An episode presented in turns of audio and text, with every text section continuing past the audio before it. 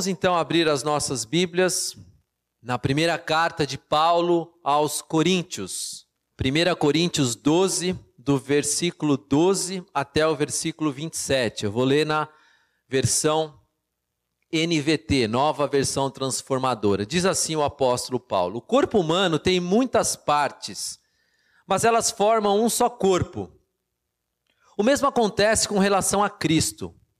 Alguns de nós são judeus, alguns são gentios, alguns são escravos e alguns são livres, mas todos nós fomos batizados em um só corpo pelo único Espírito, e todos recebemos o privilégio de beber do mesmo Espírito. De fato, o corpo não é feito de uma só parte, mas de muitas partes diferentes.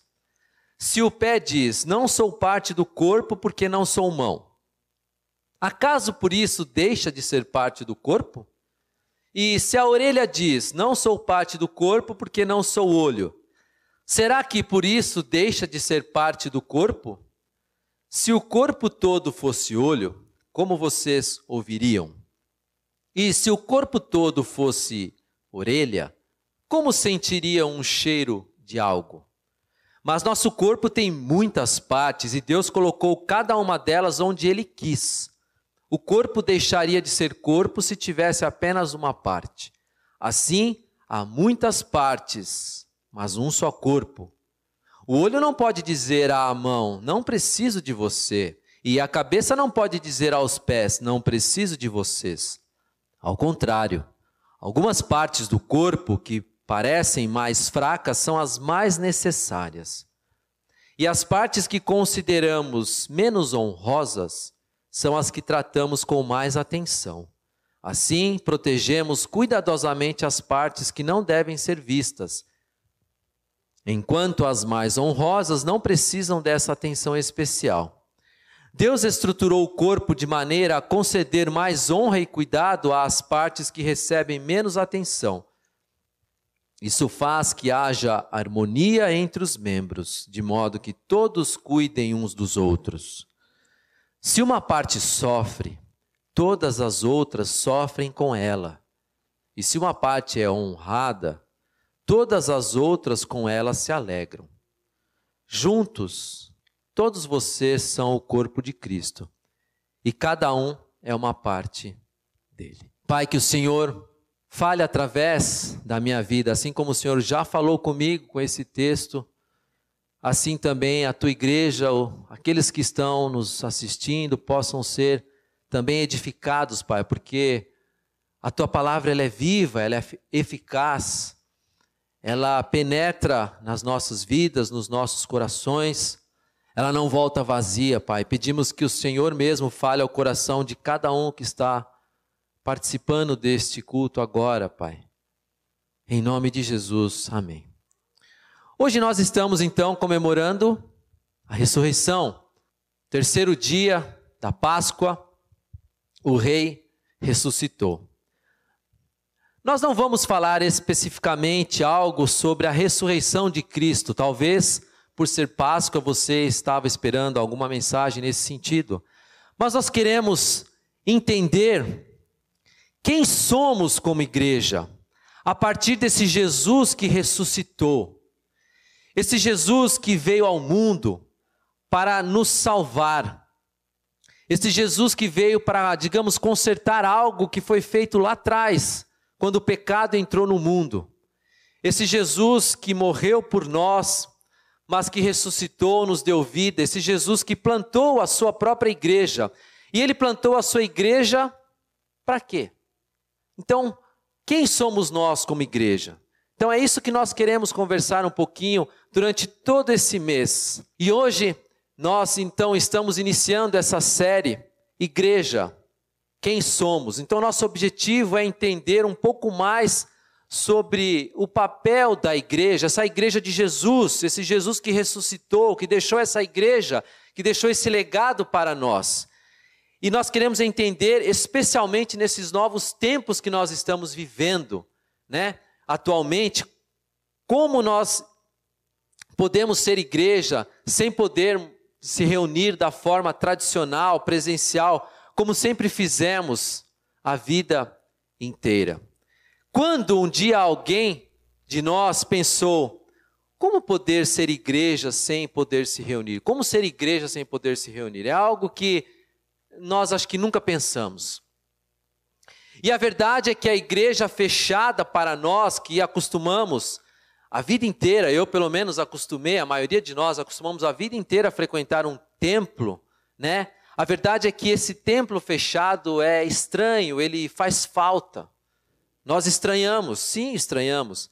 Faz muita falta que muitas pessoas, eu diria a grande maioria dos crentes espalhados pelo mundo todo, que estão acostumados Muitos deles estão até desesperados, ou até literalmente estão perdidos, sem saber como preencher esse vazio que ficou aos domingos. Né? Aos domingos de manhã, você acordava, ia para a igreja ou à noite, e agora ficou aquele vazio. Então muitos estão perdidos. Como eu vou preencher esse vazio agora?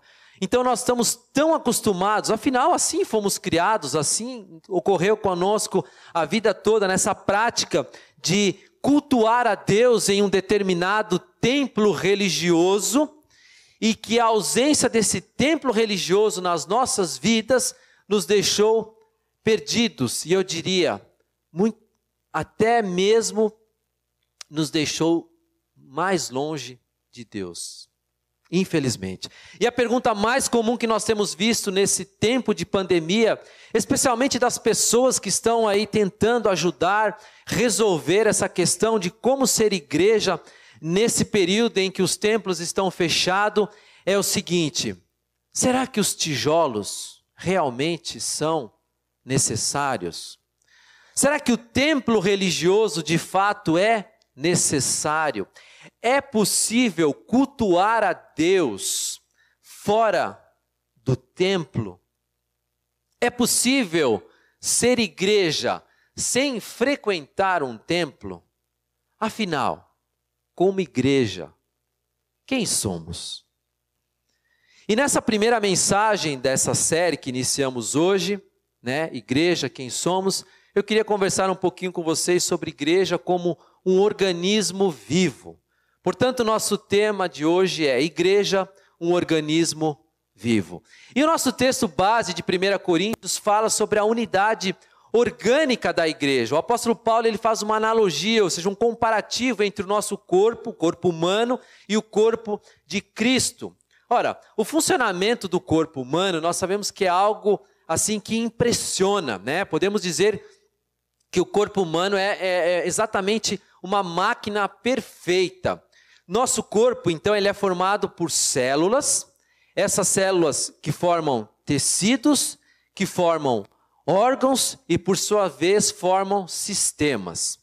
E as células, elas podem ser definidas como as unidades estruturais e funcionais de todos os seres vivos. E nós, então, seres humanos, somos como seres, somos seres multicelulares, ou seja, precisamos de várias células atuando de modo conjunto para que o corpo seja formado.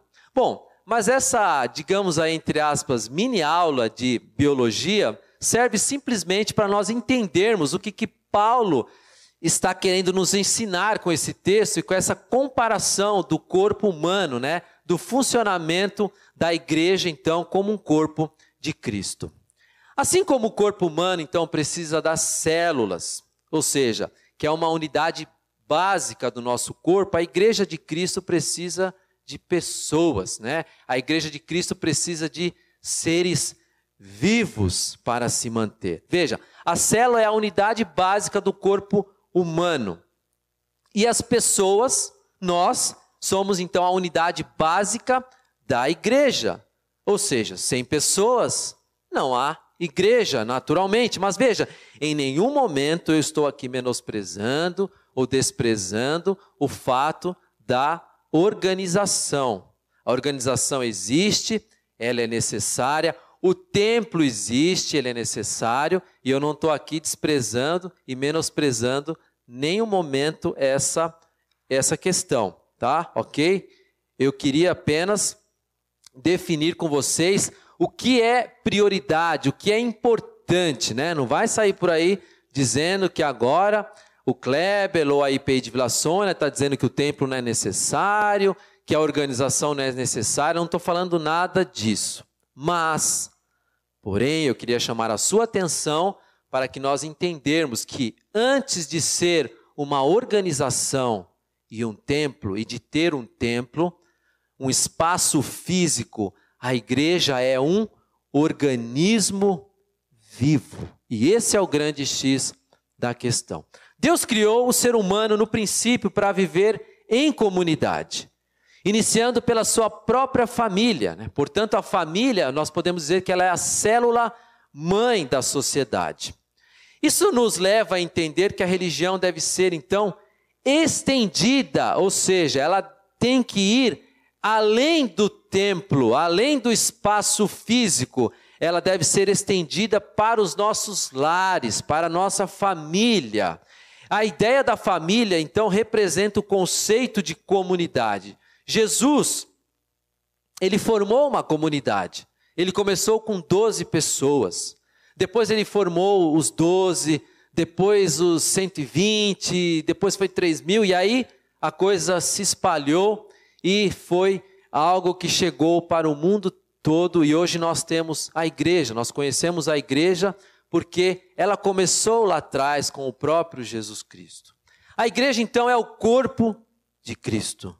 Portanto, o uso da figura célula, ela torna-se então legítima para representar, por exemplo, um grupo pequeno como sendo uma unidade essencial da igreja como corpo de Cristo. E aqui eu não estou falando ou defendendo que a igreja ela precisa ser estruturada e conhece, é, como igreja em células, ou é, que aquelas igrejas que trabalham com igreja em células é que estão corretas, é que é o formato único ou o formato ideal. E também não estou desprezando ou menosprezando. Cada igreja tem que encontrar o seu formato, o seu perfil. Tá? A igreja em células ela iniciou de uma forma conturbada, né, lá atrás, mas é, a IPI do Brasil mesmo, a nossa denominação, ela entende e reconhece a igreja em células. Porém, ela tem um documento que ela definiu alguns parâmetros para ser seguido para que você é, possa é, a, a, para, que ela, para que ela possa aceitar a igreja formada em células. Então isso não tem nenhum problema guardado as suas devidas ressalvas. Mas o que eu estou querendo dizer, estou usando esse exemplo da célula, é para que nós possamos entender sobre a importância de vermos a igreja como um organismo vivo, formado então por pessoas que vivem em comunhão umas com as outras. E o fato do templo estar fechado não pode barrar essa nossa atuação como igreja, como organismo vivo. Se barrar, se o fato do templo fechado barrar a nossa comunhão, a nossa igreja sendo contínua como organismo vivo, então nós deixaremos de ser um organismo vivo e seremos como células mortas. E para que serve célula morta? Simplesmente para jogar fora, para descartar. Sabe quando o teu rosto está escamando? As mulheres entendem melhor isso, né? Quando aquele começa a sair aquela pele, isso são as células mortas. Aquilo é para ser tirado, né? É, as mulheres compram lá os cremes lá e por aí vai, elas entendem melhor. E eu sei porque eu tenho duas lá em casa. Em Mateus 18, capítulo 20, Jesus diz: Onde estiverem dois ou três reunidos em meu nome, ali eu estarei. Portanto, podemos concluir que assim como Deus se faz presente aqui na igreja local, ou se faz presente num templo religioso, num templo de quatro paredes, ele também se faz presente onde eu e você estivermos. Será que, como igreja, corpo de Cristo, nós estamos então atuando como um organismo vivo ou nós estamos sendo como uma célula morta? Como tem sido a nossa atuação como igreja nesses tempos de pandemia em que os nossos templos estão fechados? Será que nós temos apenas lamentado, ai, o templo fechado, eu não posso ir na igreja, esse governo, essa pandemia, e a gente só fica lamentando por não poder nos reunirmos de forma presencial? Ou nós estamos aproveitando esse tempo que estamos fora do templo e atuando como igreja, então, fora do templo. E já que estamos então fazendo essa ligação entre o corpo humano e o corpo de Cristo, né? Eu queria, baseado nesse texto de Paulo aos Coríntios, destacar três pontos que são, na minha opinião, cruciais para o bom desenvolvimento tanto do corpo humano quanto do corpo de Cristo. E o primeiro ponto que eu queria destacar com vocês é o cuidado. Quem de nós, em sã consciência, não cuida do seu próprio corpo? Quem de nós gosta de sofrer? Quem de nós tem prazer no sofrimento? Ah, quer saber? Eu vou ficar sem comer um tempo para sofrer um pouquinho, experimentar esse sofrimento. Ou então, quer saber?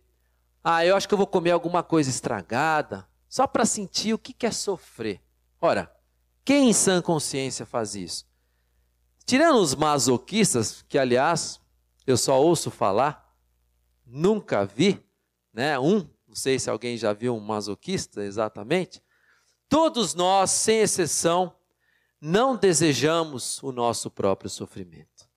E nós então cuidamos do nosso corpo. Nós cuidamos muitas vezes até mesmo inconscientemente, ou seja, a gente se alimenta, a gente toma água, a gente dorme, a gente toma um remédio quando está passando mal, nós procuramos um médico quando sentimos alguma coisa que o remédio ou aquele famoso chazinho caseiro não faz efeito. Então, nós estamos sempre nos cuidando, ainda que você não faça isso de uma forma forçada, é uma forma natural, mas você está sempre cuidando do seu corpo. E existe também um outro tipo de cuidado, né? Que não é um cuidado assim, digamos, tão natural né? Não é, é um cuidado mais forçado, um cuidado intencional.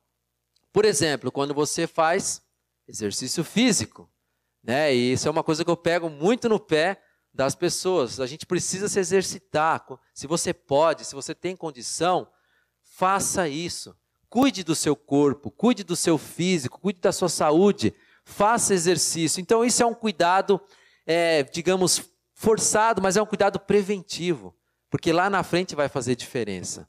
Então, lógico, muitas vezes, muitas pessoas, infelizmente, não têm é, disposição e outras não têm até mesmo condições para isso. E como igreja, então, nós não somos diferentes. Nós precisamos aprender a exercer esse cuidado, que no caso aqui do corpo de Cristo, nós chamamos de cuidado espiritual, é, temos, chamamos também de cuidado emocional, né?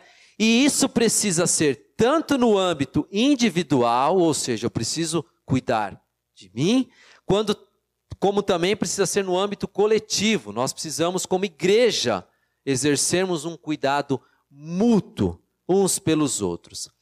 E cuidar da igreja, irmãos e irmãs, como organismo vivo, não significa fazer mutirão, não significa colocar uma cobertura, como nós acabamos de colocar há pouco tempo, para termos mais conforto. Isso é cuidar do templo, é cuidar do espaço físico. Assim como na nossa casa a gente cuida, a gente faz faxina, lava louça. Claro que isso é necessário. Claro que isso também é necessário. Mas isso não é o principal.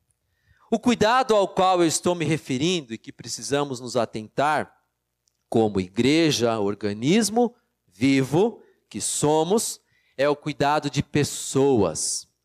Os versos 18 a 21 do nosso texto aí de 1 Coríntios, capítulo 12, olha o que diz os versos 18 a 21. Mas nosso corpo tem muitas partes, e Deus colocou cada uma delas onde ele quis. O corpo deixaria de ser corpo se tivesse apenas uma parte. Assim, Há muitas partes, mas um só corpo. O olho não pode dizer à mão: Não preciso de você.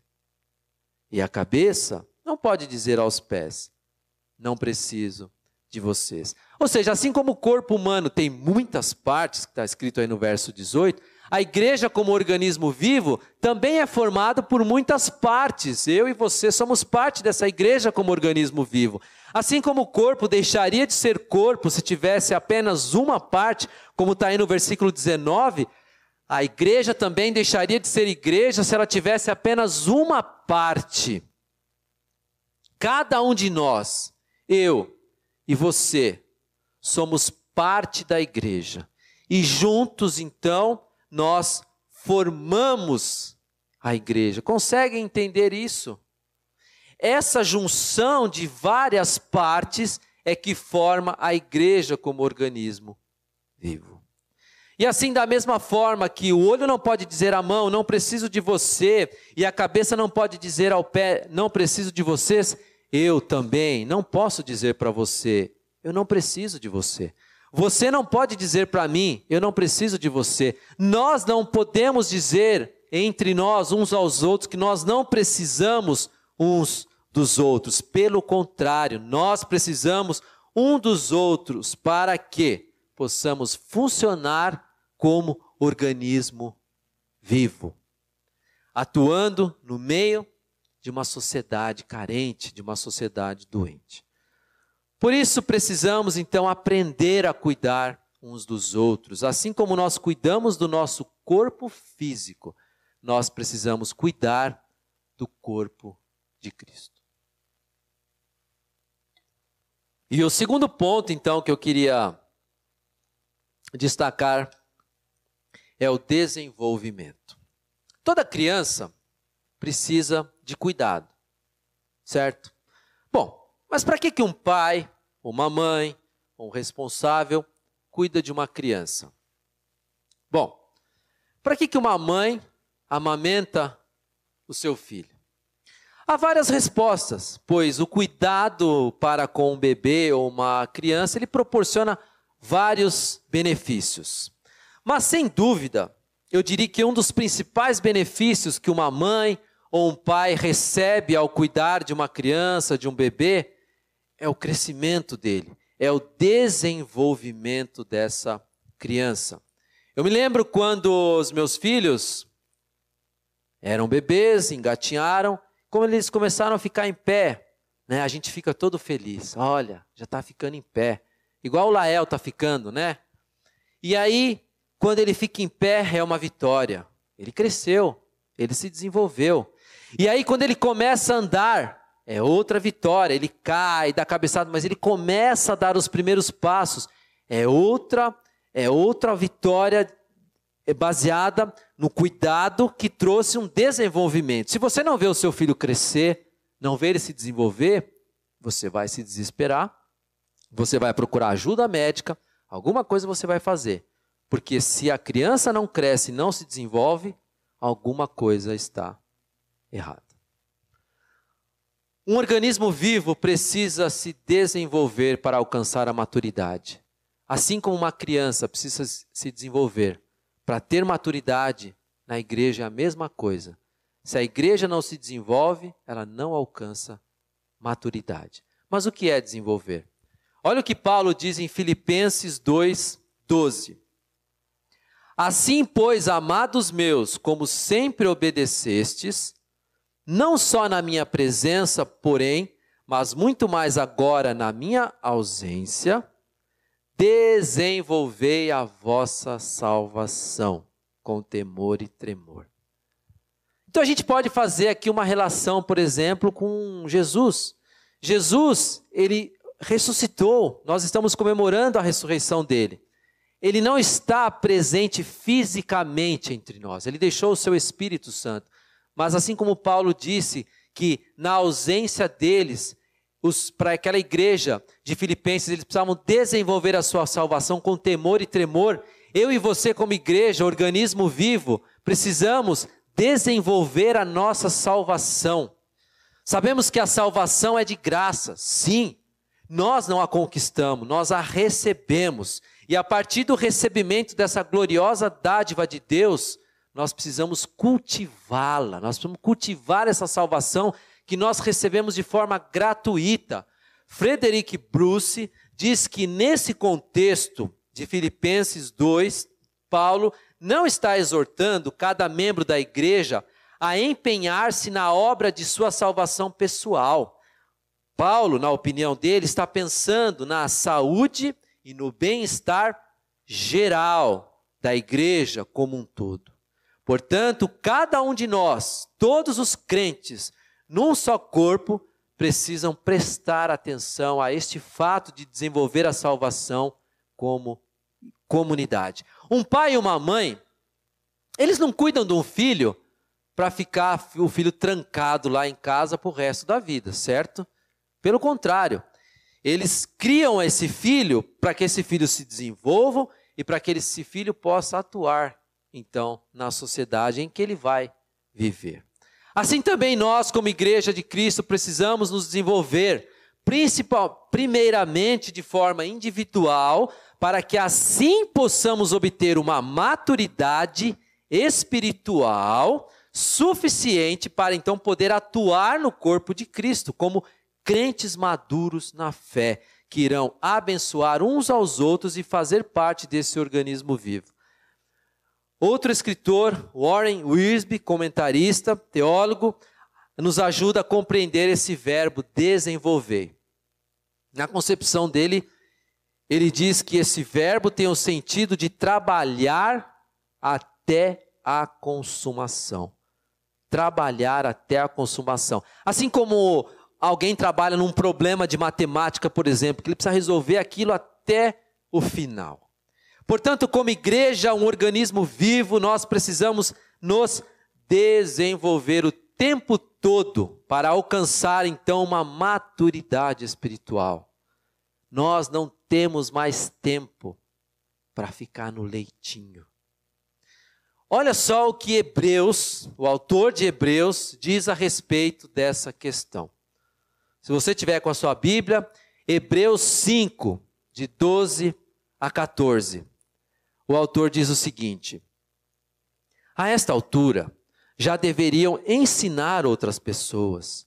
E, no entanto, precisam que alguém lhes ensine novamente os conceitos mais básicos da palavra de Deus ainda precisam de leite e não podem ingerir alimento sólido. Quem se alimenta de leite ainda é criança e não sabe o que é justo. O alimento sólido é para os adultos que, pela prática constante, prática constante, são capazes de distinguir entre o certo e o errado. Bom, mas para passar então do leite para o alimento sólido, nós precisamos fazer a nossa parte. E a nossa parte é nada mais, nada menos do que buscar a Deus de forma constante em nossas práticas das disciplinas espirituais, como leitura bíblica, como contemplação, como oração. Aliás, ouvimos mensagens semana passada, retrasada, na outra, pelos nossos pastores Daniel e Gisélia, sobre oração. E foi muito bem dito, diga-se de passagem, qual é a importância da oração na vida do cristão e o quanto nós precisamos investir tempo em oração. Então, se nós não investirmos tempos na prática dessas disciplinas espirituais, nós ficaremos no leitinho para o resto da vida. E nós precisamos sair do leite e ir buscar o alimento sólido para as nossas vidas, senão nunca alcançaremos a maturidade espiritual. Ora, você já tem buscado a Deus de forma constante e intencional para alcançar uma maturidade espiritual? Ou ainda está no leitinho? Isso é para a gente pensar, é muito sério. E o terceiro e último ponto que eu quero destacar. Falamos do cuidado, desenvolvimento, e agora eu quero destacar a unidade. Nos versos 24b, lá de 1 Coríntios 12 a 27, versículo 24b a 27, Paulo escreve o seguinte: Deus estruturou o corpo de maneira a conceder mais honra e cuidado às partes que recebem menos atenção Isso faz que haja harmonia entre os membros, de modo que todos cuidem uns dos outros. Se uma parte sofre, todas as outras sofrem com ela. E se uma parte é honrada, todas as outras com ela se alegram. Juntos, juntos, todos vocês são o corpo de Cristo e cada um é uma parte dele. Quando nós olhamos então para o nosso corpo humano, nós podemos observar, sem precisar fazer muito esforço para isso, que ele é extremamente diversificado, ou seja, cada parte é diferente das demais partes. Por exemplo, o que, que a mão tem parecida com o nariz? O que, que o pé, o meu pé, tem parecido com o meu ouvido? Mas é interessante nós entendermos e avaliarmos que, mesmo sendo tão diferentes, eles precisam uns dos outros. Por exemplo, se o olho quiser ver alguma coisa que está distante dele, né? Como eu, por exemplo, que já estou ficando meio cegueta. Eu preciso dos meus pés para me levar mais próximo daquilo que o meu olho quer ver. Então, o meu olho não tem condições de chegar até lá, mas ele precisa da ajuda dos meus pés. Ora, se a minha boca estiver seca, como está agora, por exemplo, e eu quiser beber água, eu não consigo com a minha boca chegar na minha garrafa de água, eu preciso da minha mão. Com a minha mão, eu vou até a minha garrafa de água, faço esse movimento e bebo água. E assim a minha boca não ficará mais seca.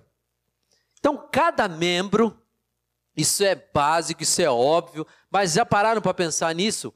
Cada membro precisa uns dos outros e não pode se dar ao luxo de viver de forma independente. Preste atenção nisso. Se uma parte do corpo se tornar independente, certamente ela irá adoecer e perecer. Para que um corpo humano seja saudável, os diversos membros precisam cooperar uns com os outros. Uma outra coisa que a gente aprende no corpo humano é que não há nenhum membro mais importante que o outro. Todas as partes do corpo, sem exceção, têm a mesma importância. Não é possível, por exemplo, você está correndo e você vai topa com o dedinho na quina. Sabe quando você bate com o dedinho na quina daquela madeira maciça ou de uma parede, aquilo dá uma dor danada. O que, que a sua mão, que não tem nada a ver com o seu pé, faz automaticamente? Ela vai lá acariciar o seu dedinho. Ela não tem nada a ver com o dedinho, ela não está sentindo dor nenhuma, mas ela vai até o dedinho e acaricia ele. Então um precisa do outro. Ou, por exemplo, quando você está lá assistindo um jogo de futebol, para os amantes do futebol, que nem eu, e aí o teu time marca um gol lá na final do campeonato, coisa que eu não vejo há muito tempo, mas. E aí o teu time faz aquele gol e o teu olho se enche de alegria, a sua boca começa a gritar, a sua mão gesticular, ou seja, todo o teu corpo se alegra com aquilo que os seus olhos estão vendo. Então perceba, perceba que nós precisamos uns dos outros e não conseguimos viver independente de um dos outros. O ensino de Paulo para nós, então, nessa analogia com o corpo humano, é justamente mostrar que Deus não tolera divisões no corpo dele. Deus deseja que haja cooperação entre os membros do seu corpo. Deus deseja que todos os membros do corpo trabalhem para o bem do todo, e não para o meu bem próprio apenas, mas para o bem do corpo, do corpo de Cristo, do organismo vivo. A unidade do corpo deve ser vista tanto na dor quanto na alegria tanto no sofrimento quanto na honra. É impossível pensar que enquanto uma parte do corpo está em aflição, a outra está em paz, como se nada tivesse acontecido. E também não podemos deixar que a inveja tome conta das nossas mentes enquanto uma parte do corpo está feliz por alguma conquista que ele conseguiu. O corpo que não caminha unido certamente irá padecer. O desejo de Deus, então, é que não haja divisão na igreja. Quando os membros competem entre si, a diversidade conduz à separação, ou seja, as diferenças conduzem à separação. Mas quando o corpo, os membros, cuidam uns dos outros, a diversidade ou as diferenças conduz à unidade. Quero concluir essa palavra enfatizando o que Paulo diz no verso 27. Paulo diz o seguinte: juntos, todos vocês são o corpo de Cristo, e cada um é uma parte dele. Então, a partir dessa analogia e da importância que há entre todos os membros de um corpo humano, e que nenhum membro do nosso corpo é melhor ou mais importante do que o outro, quero a primeira coisa que eu quero que você saiba e tenha convicção da importância que você e eu temos no corpo de Cristo. Ninguém, absolutamente ninguém dentro do corpo de Cristo é melhor do que o outro. Ninguém no reino de Deus é melhor do que o outro. Agora, se nós entendermos a igreja e aí volta o que eu disse lá atrás. Se nós entendermos a igreja como uma organização apenas, e não como um organismo vivo, ora, a organização, ela atua a partir dos cargos. Aí nós teremos disputa por poder, disputa por cargos. Mas o texto diz que não há judeus, não há gregos, não há escravos, não há livres, e eu completo: não há brancos, não há negros, não há diferença no corpo de Cristo. Todos os membros do corpo são, em algum aspecto, você precisa encontrar esse aspecto, mas todos nós somos úteis e necessários uns para os outros. E, consequentemente, eu e você somos úteis e necessários para o bom estado do corpo todo. Martinho Lutero, nosso grande reformador, ele criou uma doutrina chamada sacerdócio universal de todos os crentes. E Lutero, ele defendia essa doutrina baseado especialmente na primeira carta de Pedro, capítulo 2. Ele defendia que todo cristão, todo cristão é um sacerdote de alguém. E somos todos sacerdotes uns dos outros. Eu vou repetir. Todo cristão é um sacerdote de alguém. E todos nós somos sacerdotes uns dos outros. Portanto, no corpo de Cristo não há diferença entre clero e leigo. Não há diferença entre o clero e o leigo. Todos somos iguais diante de Deus, que é o cabeça desse organismo vivo chamado igreja. Não deixe, então, que o fato de nós estarmos distantes fisicamente atrapalhe o seu papel como parte integrante do corpo de Cristo. Você e eu fazemos parte de um organismo vivo. O organismo vivo só se mantém vivo se os seus membros estiverem atuantes.